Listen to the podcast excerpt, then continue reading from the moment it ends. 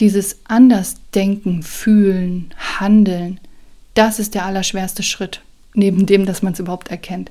Denn vorher ist viel Trockenschwimmen. Also wir können sehr viel analysieren über unser eigenes Verhalten, wir können reflektieren und so weiter. Aber jetzt geht es an die Veränderung. Und dann ist man plötzlich im kalten Wasser. Ich freue mich so sehr, dass du bei der heutigen Folge dabei bist und dir die Zeit für einen großen Schluck Zitronenlimo an der Bar des Lebens nimmst. Lemons of Life ist der Podcast, der die Stimme deines Herzens herausfordert und dir ganz praktisch zeigt, wie du aus verschrumpelten Zitronen, aka Herausforderungen, die leckerste Zitronenlimonade machen kannst, die du jemals getrunken hast. Mein Name ist Marlene Marx, ich bin Host dieses Podcasts, Life Coach und Transformationsexpertin. Schreib mir gerne an marleen-marx auf Instagram eine Nachricht, lass eine Rezension da, vergib 5 Sterne und vor allem teile den Podcast.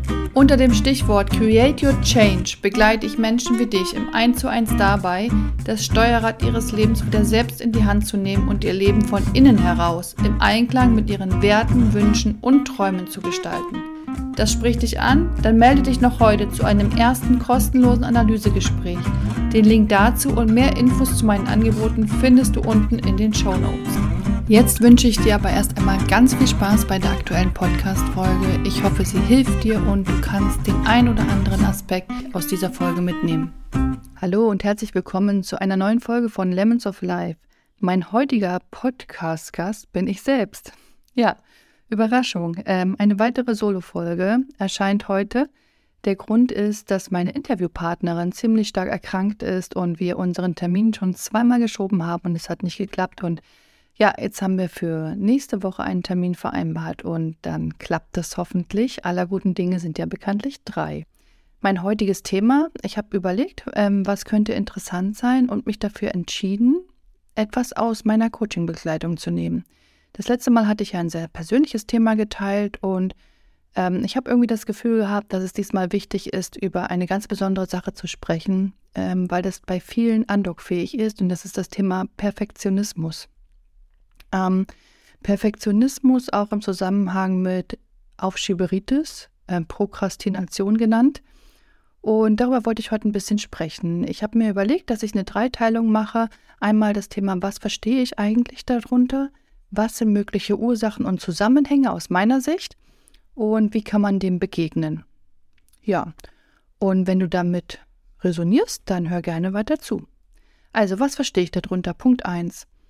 Perfektionismus ist für mich, ähm, wenn jemand sehr hohe Standards an sich selbst oder ähm, Erwartungen an sich selbst anlegt. Das heißt, sind äh, irgendwie auch so ein übertriebenes Streben nach Perfektion ist für mich Perfektionismus an sich ist ja nach Perfektion zu streben gar keine schlechte Sache. Damit erreichen wir außerordentliche Ergebnisse. Das Problem ist nur, wenn es übertrieben ist, wenn wir davon nicht mehr ablassen können, wenn wir nicht unterscheiden können zwischen jetzt ist es angebracht oder jetzt machen wir 80-20, um halt schnell voranzukommen.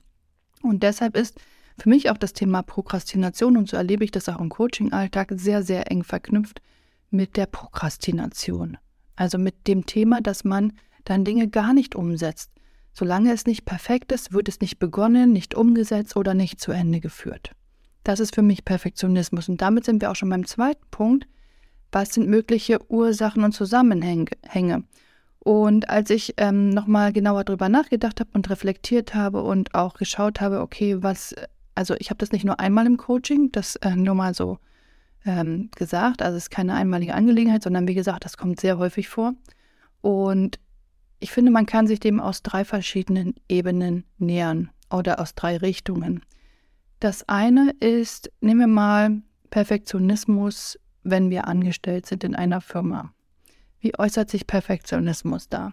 Also da kann es sich zum Beispiel äußern, indem ich eine Idee nicht vorbringe bei meinen Vorgesetzten oder im Team, aus Angst, nicht an alles gedacht zu haben, ja, oder dass ich Dinge nicht erledige, weil ähm, ich dann und ich bin dann zu langsam, dann ist natürlich die Folge, dass andere schneller sind. Oder dass ich in meiner ganzen Kreativität vielleicht auch nicht wahrgenommen werde. Also es ist durchaus auch hinderlich im Job als Angestellter. Und dann werden andere vielleicht bevorzugt bei einer Gehaltserhöhung, bei einer Ernennung oder wie auch immer weil ich einfach, ich habe tolle Ideen, aber ich traue mich vielleicht auch nicht, sie vorzubringen, Wie gesagt, aus Gründen. Das andere ist die Ebene, wenn ich selbstständig oder Unternehmer bin oder Unternehmerin oder Selbstständige. Ähm, da spreche ich auch aus eigener Erfahrung. Äh, das ist tatsächlich, wenn man getrieben ist von Auftraggebern und Kunden, dann ist man quasi gezwungen, ja, gesetzte Termine einzuhalten, ähm, dem Druck standzuhalten, in die Umsetzung zu kommen und da ähm, kann es durchaus hilfreich sein, nach dem 80-20, nach dem Pareto-Prinzip vorzugehen und sich und die Dinge zu erledigen, einfach weil sie erledigt werden müssen. Aber wenn jetzt kein Druck da ist, egal ob von außen oder von innen, von mir selbst heraus, dann fehlt irgendwo die Verbindlichkeit. Und das heißt, ich muss mir Termine selbst setzen, ich muss mir den Druck selbst machen. Und da kann sich übertriebener Perfektionismus ähm, auch wunderbar äußern, indem ich dann einfach sage, nee, ich gehe noch mit der und der Sache nicht raus, ich kommuniziere das noch nicht und so weiter, weil ich habe das Gefühl, ich habe noch nicht an alles gedacht.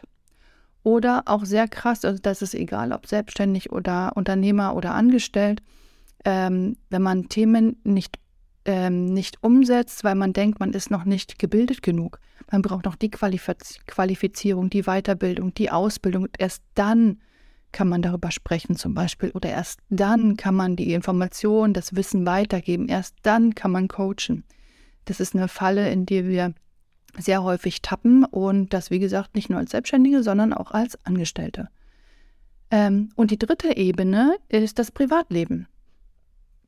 Und so wie es sich im Job äußert, ist es oft auch in der Familie zu beobachten, dass zu viel gedacht wird, zu viel geplant wird, unterschiedlichste Meinungen berücksichtigt werden. Ähm, das führt dann zum Beispiel dazu, dass gar keine Entscheidungen getroffen werden. Nehmen wir mal das Beispiel, die Kinder werden größer und die Spielsachen, Klamotten, Fahrräder, weiß ich nicht was, sammelt sich zu Hause an, Schuhe etc. Und der eine äh, Elternteil ist der Meinung, das müssen wir alles verkaufen. Das heißt, man macht den, äh, man betreibt den Aufwand und man äh, sortiert die Sachen, man macht Fotos, was kann man auch verkaufen und so weiter. Und der andere ist der Meinung, komm, lass es uns einfach weitergeben. So, schon ist man im Konflikt. Ja, und in einer Beziehung geht es ja auch darum, eine gemeinsame Ebene zu finden. Und das kann dann dazu führen, dass Dinge gar nicht erledigt werden. Ähm, was auch möglich ist, ist zum Beispiel das komplette Gegenteil. Das heißt, im Job ist man übertrieben perfektionistisch und im Privatleben gar nicht. Also da herrscht laissez-faire. Da geht es darum, wirklich Dinge einfach auch mal liegen zu lassen oder umzusetzen, obwohl sie nicht perfekt sind, den Balkon pflegen, die Terrasse, den Garten etc. Aus meiner Sicht ist das eher seltener der Fall, denn diese Charaktereigenschaft des Perfektionismus ähm, gehört ja zu, zu einer Person dazu. Also ich kann mich ja als Mensch nicht ausschalten. Ich bin ja, also das ist zumindest, wenn wir das können, dann ist es eher bedenklich aus meiner Sicht, weil ähm, das auch ein Stück weit Authentizität bedeutet. Ja, so wie ich im Job bin, bin ich auch im Privatleben und das gehört halt zu mir. Ähm, aber was steckt jetzt genau dahinter? Also wenn wir übertrieben perfektionistisch sind, was ist eigentlich das Problem? Das Problem sind unterschiedliche Befürchtungen, die wir haben. Und Oft sind wir uns den, derer gar nicht bewusst, also es liegt oft im Unbewussten. Aber ähm, wenn ich jetzt ein paar aufzähle, dann spürst du vielleicht innerlich, okay, das könnte bei mir auch der Fall sein. Also, was gehört dazu? Angst vor Ablehnung zum Beispiel. Angst vor dem Scheitern oder Fehler zu machen. Aber genauso gut auch irgendwie die Angst davor, endgültige Entscheidungen zu treffen, die falsche Wahl zu treffen, etwas zu verpassen. Oder natürlich, was wir auch nicht vergessen dürfen, ist durch Angst gegen rechtliche Vorgaben zu verstoßen, wenn ich das und das tue. Und wahrscheinlich fällt dir noch viel mehr ein. Und hier bitte Angst ähm, nicht so als, ähm, sag ich mal, als diese, also es ist eine unterschwellige Angst. Es ist jetzt keine Angst, die uns total am Leben hindert. Ist jetzt keine Lebensangst, ja, aber wenn ich zum Beispiel jetzt, äh, ich hatte vorhin das Beispiel, dass sich eine Person äh, als Angestellte nicht traut, einen Vorschlag im Team zu machen oder eine Idee vorzubringen, ähm, weil sie vielleicht also ne, sie denkt, sie hat nicht an alles gedacht, aber unterschwellig ist die Angst davor, ähm, ähm, herrscht äh, vor, dass sie abgelehnt wird oder dass sie vielleicht der Kritik nicht stand, standhalten kann. Ja, da hängen ganz viele unterschiedliche Dinge, ähm, kommen da zusammen. Ähm, und alles in allem kann das zu einem Regelkreis führen. Also wir äh, sprechen in der systemischen Beratung oft von Regelkreisen, in der Psychologie spricht man von Mustern. Und ganz oft sind äh, bei Dingen, die uns behindern, unabhängig vom Perfektionismus, aber wir kommen immer wieder an dieselbe, an dieselbe Herausforderung. In der Regel geht es darum, Muster zu durchbrechen, Regelkreise aufzulösen. Und der Regelkreis, der sich hier ergeben könnte, ist zum Beispiel, ich will alles perfekt machen. Dann sammle ich Informationen ein, ja, um halt nicht zu vergessen. Dann habe ich zu viele Informationen. Ich kann keine Entscheidung mehr treffen, weil ich müsste mich ja dann für oder gegen etwas entscheiden. Das heißt, das Thema wird aufgeschoben. Dadurch, dass ich es aufschiebe, verurteile ich mich selbst, weil ich wollte es ja machen. Und ich bestätige mich auch darin, dass ich es nicht perfekt mache. Das führt dazu, dass ich noch mehr nach Perfektionismus strebe. Und das zeigt schon, wie komplex das ganze Thema ist. Also, das ist schwierig, das im Alleingang quasi zu durchleuchten und aufzulösen, aber es ist möglich. Und die Wurzel allen Übels liegt oft viel weiter zurück. Ähm, teilweise geht es bis in die Kindheit. Als Kind waren wir darauf angewiesen, dass wir Anerkennung und Zustimmung von außen bekommen, insbesondere von unseren ähm, äh, nicht Pflegeperson, ähm, wie heißt es denn? Bezugsperson. Insbesondere von unserer Bezugsperson. Das heißt, ähm, wir sind ja als unfertige Wesen auf die Welt gekommen. Wir waren alleine nicht überlebensfähig. Also haben wir intuitiv gelernt, uns anzupassen. Wenn unsere Bezugspersonen nun selbst einen Hang zum Perfektionismus hatten oder es schlecht ertragen können, von anderen kritisiert oder abgelehnt zu werden, dann neigen wir dazu, es ihnen gleich zu tun. Sind erstmal Vorbilder, aber wir haben ja quasi dieses Verhalten auch gelernt und das führt dann unter Umständen zu einer Art Überangepasstheit. In der Psychologie sprechen wir davon, dass wir verschiedene Grundbedürfnisse erfüllen wollen. Ja, und hier bei dem Perfektionismus sind zum Beispiel das Bedürfnis nach Bindung betroffen. Also ich möchte ähm, dadurch, dass ich mich anpasse an das Verhalten meiner ähm, Eltern oder Bezugsperson, ähm, dadurch, dass ich ihnen gefalle, dass ich bin ja auf sie angewiesen, ich, sonst bin ich ja nicht überlebensfähig. Dadurch stärke ich die Bindung.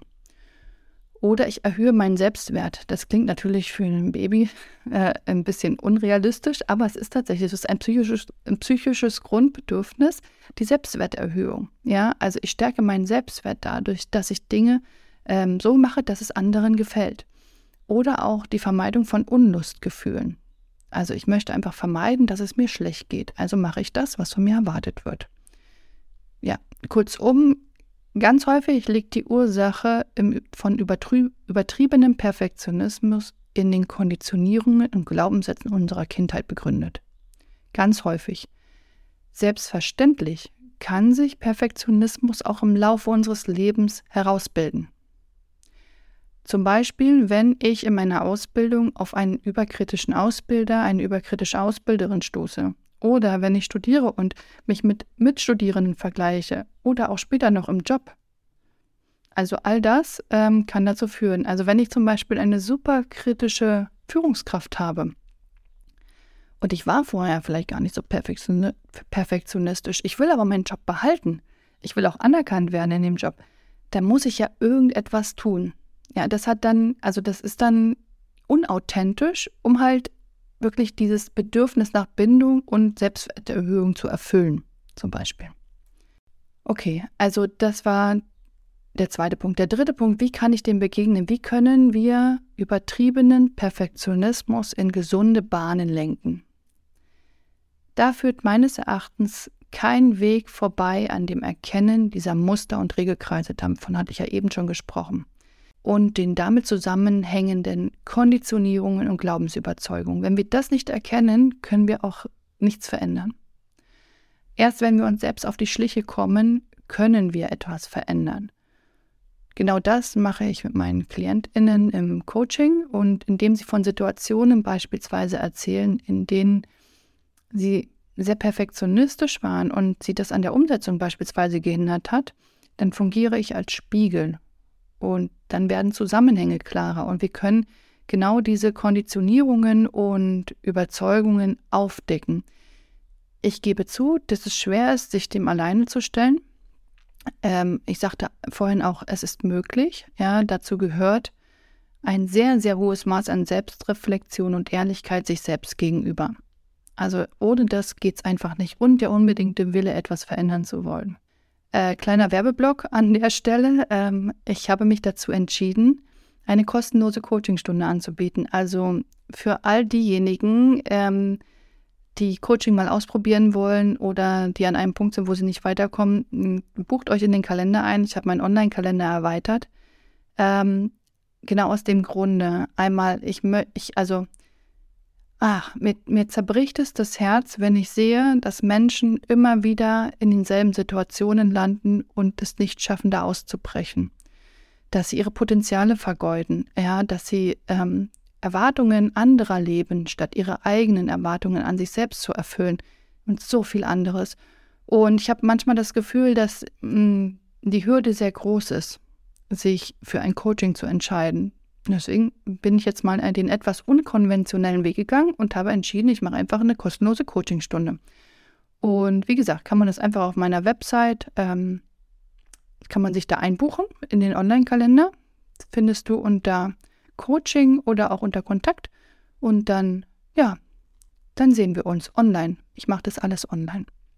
Wenn wir aber die, ähm, diese Situationen ähm, analysiert haben und diese Muster erkannt haben und die damit zusammenhängenden Überzeugungen und Konditionierungen, dann ist es wichtig zu erkennen, welche Auslöser und Trigger dazu führen, dass man in diese Perfektionismusfalle gerät. Also was führt dazu, dass ich wieder übertrieben perfektionistisch bin? Das können sowas sein wie, also Hardfact zum Beispiel der Druck vom Kunden, hatte ich vorhin gesagt kann auch dazu führen, dass ich überperfektionistisch bin. Oder aber auch bestimmte Gefühle, die innerlich hochkommen. Ne, wenn ich mich zum Beispiel schlecht fühle, wenn ich ähm, Herzklopfen bekomme oder so. Das kann für mich auch ein Anzeichen sein, dass, ähm, dass ich das noch nicht perfekt gemacht habe und dann will ich es perfekter machen. Das gilt es quasi zu ergründen, damit man dann wiederum Strategien entwickeln kann, aus diesen Re Regelkreisen auszubrechen. Und am Ende geht es natürlich darum, anders zu handeln, zu fühlen, zu denken und so weiter als vorher. Ja, also das sind die einzelnen Schritte. Dieses Andersdenken, Fühlen, Handeln, das ist der allerschwerste Schritt, neben dem, dass man es überhaupt erkennt. Denn vorher ist viel Trockenschwimmen. Also wir können sehr viel analysieren über unser eigenes Verhalten, wir können reflektieren und so weiter. Aber jetzt geht es an die Veränderung. Und dann ist man plötzlich im kalten Wasser. Und das fühlt sich erstmal nicht angenehm an, sondern es ist, und es ist unbequem. Man stößt vielleicht auch auf Widerstand innerlich oder äußerlich bei der Familie, bei Kolleginnen oder wem auch immer. Also da geht es ja auch darum, wirklich Verhalten zu ändern. Ähm, und an der Stelle kann es hilfreich sein, sich bestimmte Modelle vor Augen zu führen. Ich als ehemalige Change-Beraterin liebe das Modell äh, der Veränderungskurve nach Elisabeth Kübler-Ross, weil es so schön die Phasen von Veränderungen aufzeigt. Also sie hat das ja entwickelt in der Trauerbegleitung, aber es trifft für alle Veränderungen zu. Und sie teilt es in sieben Phasen. Ich will das nicht im Detail ähm, heute durchgehen. Aber es sei so viel gesagt, wenn man sich bewusst macht, dass man mit voller Euphorie startet, wenn wir denken zum Beispiel, dass wir das problemlos hinbekommen, wir werden in eine Phase des Schmerzes kommen. Das heißt, wir werden in einem Tal der Tränen landen. Und da haben wir das Gefühl, es geht gar nichts mehr. Das macht alles keinen Sinn. Wir verzweifeln und wir brauchen unglaublich viel Kraft, auf unserem Weg weiterzugehen. Das ist die Phase, in der viele aufgeben. Und dann machen sie weiter wie bisher. Wenn wir wirklich etwas verändern wollen, wenn wir auch eine neue Ebene der persönlichen Entwicklung erreichen wollen, dann ist es wichtig, genau dort weiterzugehen, nicht nachzulassen, sich daran zu erinnern, warum man das macht, um dann halt durch dieses Tal der Tränen zu gehen und auf einem höheren Level, sag mal, höheren Bewusstseinslevel, so kann man es vielleicht sagen, sein Leben weiterzuführen, Regel- und Musterkreise zu Regeln und Musterkreise zu durchbrechen, äh, nein, Muster und Regelkreise zu durchbrechen, Entschuldigung. Genau. Und das ist eine Möglichkeit, sich das vor Augen zu führen und das zu erklären. Es gibt noch ganz viele andere, andere äh, Möglichkeiten. die dazu passen, andere Modelle. Genau, der Schmerz, den wir dann fühlen in diesem Tal der Tränen, den brauchen wir aber, um halt aus unserem, aus unserer Komfortzone auszubrechen. Aus dem, so haben wir es immer gemacht, aus unserem statischen Selbst auszubrechen. Das statische Selbst ist das, äh, das ist unsere Persönlichkeit, in der wir es bequem haben, in der wir es nicht nur uns, sondern auch unserem Umfeld, dass wir unser Umfeld perfekt einschätzen können. Wir wissen, was auf uns zukommt. Wir können die Ansprüche erfüllen. Doch wichtig ist, den Schritt weiterzugehen und in dieses dynamische Selbst zu wechseln. Und das dynamische, das dynamische Selbst, dort findet Wachstum statt. Das ist die Wachstumszone. Dort probieren wir Neues aus und wir haben immer die Gefahr, dass wir scheitern. Also das ist ähm, quasi unumgänglich. Das ist auch der krasse Gegensatz zum, zu unserem statischen Selbst. Und all das zeigt, wie holistisch es werden kann, wenn man sich mit dem Wunsch, seinen Perfektionismus etwas runterzuschrauben oder die Prokrastination abzustellen, beschäftigt und vielleicht ins Coaching kommt. Also der erste Schritt ist, wenn mir Klientinnen, Klientinnen erzählen, was ihr Problem ist, dass sie zu perfektionistisch sind und damit gar nicht in die Umsetzung kommen oder nur bedingt in die Umsetzung kommen, zu schauen, in welchen Situationen tritt das auf und was sind immer wiederkehrende Muster. Was sind immer wiederkehrende Auslöser und Trigger? Und dann auch zu schauen, wo kommen die her? Also jeder sieht ja die Wirklichkeit durch eine ganz besondere Brille. Der Stuhl, den ich sehe, den siehst du auch, aber du siehst ihn mit einer, mit einer ganz persönlichen Wahrnehmungsbrille und die ist gefiltert. Da ist ein Filter drauf von Erfahrungen zum Beispiel. Und diese Erfahrung gilt es ähm, ausfindig zu machen, denn die prägen unser unser Unterbewusstsein. Und die führen auch dazu, dass wir in Situationen dann zum Beispiel verzweifeln. Und wenn wir die gefunden haben, dann kommen wir quasi an die Ursache und können an der Ursache etwas verändern. Ich halte nicht viel davon, ähm, Symptombekämpfung zu machen. Das kann man begleitend machen, allerdings wird es nicht nachhaltig sein, wenn man nicht an den Ursachen arbeitet. Ich sage immer so schön, man muss ähm, tief tauchen, um hochfliegen zu können. Also Darum geht es am Ende. Wir können noch so viel unsere Kalender organisieren und uns Termine setzen und so versuchen, dem Perfektionismus ein Schnippchen zu schlagen. Wenn wir nicht an den Ursachen arbeiten, wird es nicht nachhaltig. Ähm, das ist auch übrigens ganz oft auch ein Grund, warum viele neue Routinen nicht durchhalten, weil sie wir im Außen etwas verändern, aber unser Inneres hat sich nicht verändert. Und das ist die Botschaft, die ich heute auf jeden Fall mitgeben möchte. Perfektionismus kann man, also dem Perfektionismus kann man entgegentreten, man muss aber bereit sein für die Veränderung. Und die Veränderung findet in aller, allererster Linie im Innen statt. So, genau, das war's für heute. Kurz und knackig und ähm, ich hoffe, es hat dir geholfen. Du hast dich darin wiedererkannt. Schreib mir gerne in die Kommentare, lass ein Like da, ähm, abonniere den Podcast etc. Alles, was du tun kannst, um den Podcast zu unterstützen, würde mich sehr freuen. Ähm, ist gar nicht so schwer, einfach mal fünf Sterne zu vergeben. Und es hilft, den Podcast noch bekannter zu machen. Und dann freue ich mich auf die nächsten Folgen. Die werden auch sehr spannend werden. Und wenn du selber mal in den Podcast eingeladen werden möchtest, wenn du ein Thema hast, wo du sagst, okay, das war echt schwer, das war eine harte Zeit, aber ich habe es geschafft, da durchzugehen, ähm, dann weißt du, bist du bei mir richtig, dann melde dich gerne und wir telefonieren uns zusammen. Okay, also ich hoffe, die Folge hat dir gefallen. Du konntest etwas mitnehmen und dann wünsche ich dir ein zauberhaftes Wochenende.